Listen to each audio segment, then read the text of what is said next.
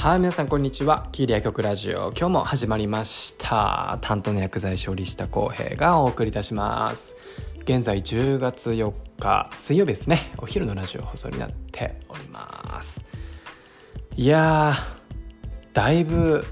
涼しくなりましたよね。もう秋っていう感じで、なんかもう気づいたら年が明けてそうっていうね。もう早いですよね。なんか年取ったのかな。嫌だな。まあそんなこんなで。ま皆さんもねあの季節の変わり目ですので、まあ、体調崩されないようにね注意していただければと思います。で今回は、まあ、ちょっと薬局の話をちょっとしようかなと思うんですけれどもお、まあ、医療機関っていうのはですね大体2年に一度、まあ、薬価改定だったり、えーまあ、診療報酬の改定というものが、まあ、あるんですけれども、まあ、その改定に伴って、まあ、僕らあまあいろいろこう経営状況とかがですね、まあ、左右されていくっていう流れになっております。で来年4月、えーまあ、薬価改定があるわけですけれどもまあ、薬価改定っつったらね、まあ、一般の人なんだそれやと思うんだけれども、まあ、薬価、まあ、薬の価格っていうことですね。まあ、それが毎年というかその改定ごとにどんどん下げられているっていう状況なんですよ。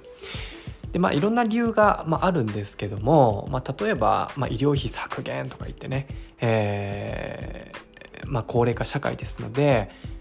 まあいろいろ医療費を使わないように、まあ、下げていくように、まあ、どこからあお金を算出していくかっていうところでまず目を向けられやすいのが、まあ、薬なんですよ。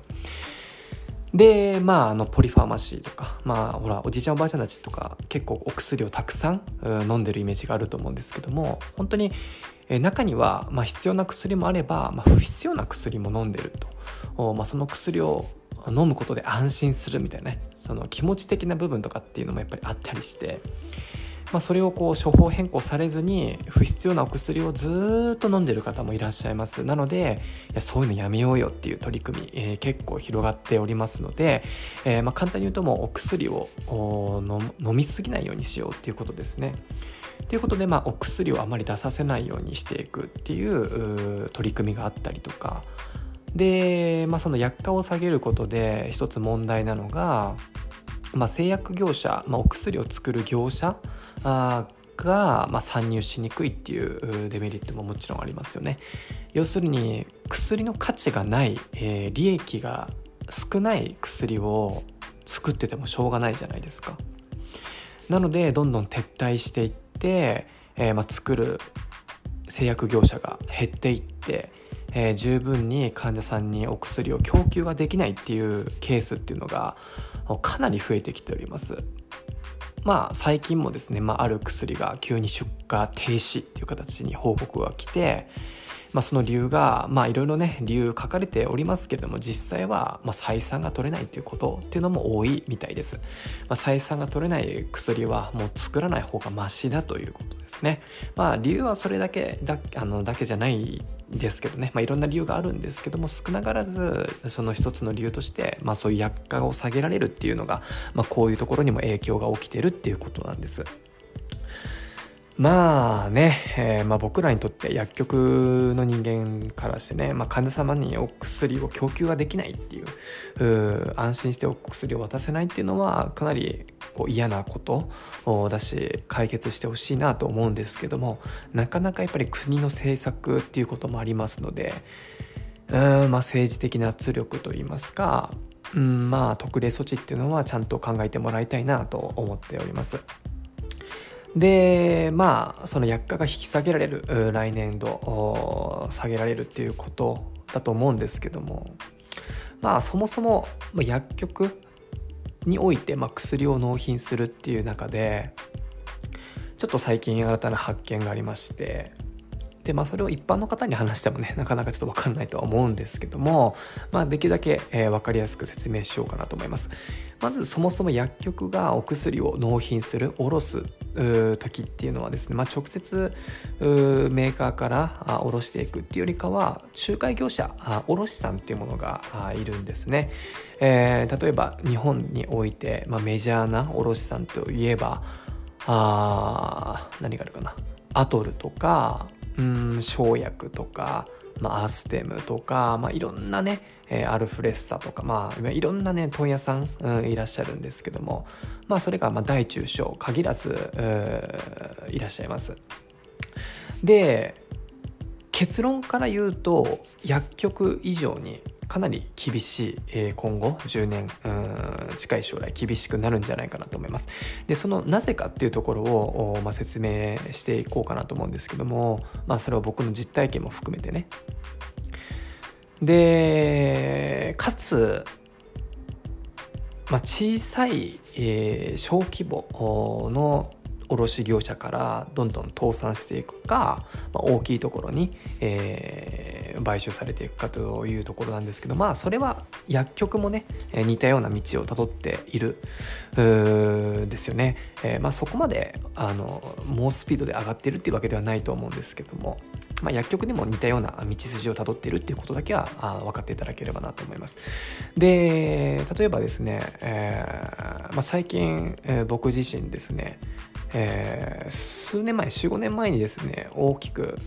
薬の納品について、えー、いろんな仕組みをね、変えていったんですけども、まあ、最近いやあの来年度に、備えて、まあ、お薬の納品っていうところをもう一度見直しをしました。でそれに,、えー、それにおいてですね今まで薬局っていうのはお薬を一つを納品するにあたってまあ説明した通りいろんな問屋さんがあるわけですよ。でもちろんその問屋さんを競わせた方が、まあ、この薬をどこから取ろうかな？って言った時にある A 問屋さんが「いやうちで取っていただければこのお薬をこのぐらいの値段で、えー、おろさせていただきます」って「いやいやいやいや」っつってまた B が出てくるわけですよ。いやうちならみたいな。これよりもっと安くでっつって。なのである程度こういろんな問屋さんを競合させた方が安い価格でお薬を納品することができる。例えば薬価が100円の薬価まあ国で決められてる薬価が100円だとする。でもある問屋さんからそれを50円で半額で下ろすことができます。ってなった時にもちろん50円は残りの50円っていうのは薬局の利益になるわけですよ。みたいな感じで昔はですねあの薬価が高い時は、まあ、ある程度高い薬価を安くで仕入れてその分が薬局の利益になってたわけですよね。なのでかなり、えー、その分物に対してで、あの稼ぎがあったと。でも、まあ、高齢化が進む中でなかなかあそういうのが難しくなってきてどんどんメスが入っていったわけですよね。で問屋さん同士もかなりこうシェアを取り合っていくっていうかなり厳しいシビアな状況ではあるんですけど、まあ、その中で最近、まあ、ここ数年ですね、まあ、IT 企業いろんなあテクノロジーを活用した IT 企業が入ってきましてえー、今までその問屋さんに、えー、交渉してきた薬局自身が各問屋に価格交渉してきたところを代理で代わりにやってあげますと。なのでかなりその分でも労力が軽減することができる。でかつその仲介業者に入ることでその会員様の中で不動在庫動かない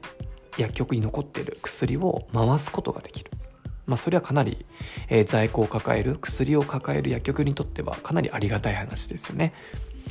みたいな感じで、まあ、会員の中でまたぐるぐる回したりいろんなビジネスを回したりでかつ価格交渉を代理でしてくれるでさらに言うと今まで見えてこなかった数字っていうところをテクノロジーを利用して活用していくらあの価格でお金が生み出してるのかっていうところがかなり見える化になってると。ちょっとねあの難しい話になってきちゃったんですけど。要するにかなりこう手間も楽になったしお金もその入れることで生み出すことができるっていうこと。でかあのかつそのお金がかなり数字化でかなり見える化になってるっていうところなんですよね、まあ、いいとこ尽くしなんですよ。でまあそういうところをもう6年前ぐらいかな。あうちは加盟をして、えー、かなり良くなったんですけどまあ、とはいえ薬価が下げられてきてるもんだから、まあ、利益がどんどん削られてくる。じゃあその利益が出てこない分をじゃあどこで保管していかないといけないのかってところなんですよ、まあ、経営者においては。で、えー、そこで、えー、まあとあるボランタリーに入ってるわけだけどその会社があまあ新しい、えー、独自の自社製造工場っていうのも、まあ、作りまして、まあ、買収したのかもしれない。そこはちょっと詳しくわからないんだけど会員様のみお薬を卸します。みたいな。あもちろんその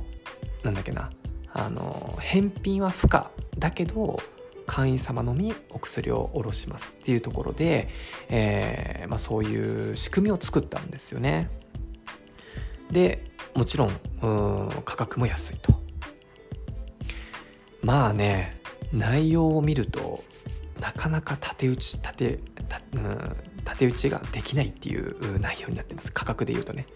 ただあの今現在いるその卸業者っていうのはまあ担当の方っていうのが各薬局でついてまして、えー、まあそのね担当の方があいろんな情報を持ってきてくれたりとかまあ、そういう認情で言うと、まあ、いろんなこう思いというものがあるわけですよ。で、まあ、お薬も前の日に発注すれば、まあ、次の日に届く定期便が。まあ、っていうね、あのー、流れになってるんだけど結局ねそのボランタリーに入ってるとこの問屋さんに対しても発注したら次の日にめちゃくちゃ早く届くんですよ。もうこの時点であの普通の卸業者さんより午前中早く届くっていうね もうスピードも結局そこが速いし価格も安いっていうところでかつまあ人に対する対応っていうのはないんだけど今の時代ってその情報って結構インターネットで仕入れることができたりとかするんですよもちろん全てではないですけどねどっちもいいところっていうのはあるんですけどほぼほぼ、まあ、人が対応しない、まあ、あの郵送で送られてくる納品の方法でなんか不便なことはそこまでないっていう状況なんですよ。まあねあのこの時点でどんどん拡大していくだろうなっていうふうに最近感じました。で前まではね昔まではそこまでねこう安くっていうお金っていう時ことより人情みたいな付き合いとかいうのがやっぱり大切にする時代でもあったんですけどもなかなか今の現状日本の現状で言うといろんな物価が上がってきたりとかねまあ、薬局においても本当に文法紙とか、まあ、備品関連ってかなり上がってきてますので、まあ、人件費とかねあの平均賃金が上がってきたりとか、まあ、そういうところもありますのでなかなかこう昭和平成と同じような経営、えー、でいるのは難しいなと感じております。まあ、なので、まあ、そこの部分っていうのはまあねあのシビアにちょっと進めていかないといけないなと僕自身最近感じました。なので、まあ、より、えー、まあ、薬がなくならない限り、まあ、卸業者とか、まあ、そういう関連の会社っていうのは生き残る薬局も含めて生き残るとは思うんだけれどもまあ、その中で時代に合わせた経営のやり方をやっぱり対応していかないと会社自体が難しくなってくる。なってこう自分自身の危機感も持って、えーまあ、卸業者さんに対して、えー、感じたあ最近でした。ということで、まあ、今回はね、えーまあ、来年度の薬価引き下げに、えー、備えて、えー、採用の医薬品の卸業態を見直したっていうところで話をさせていただきました。ということで今日はこの辺で終わりたいと思います。バイバイ。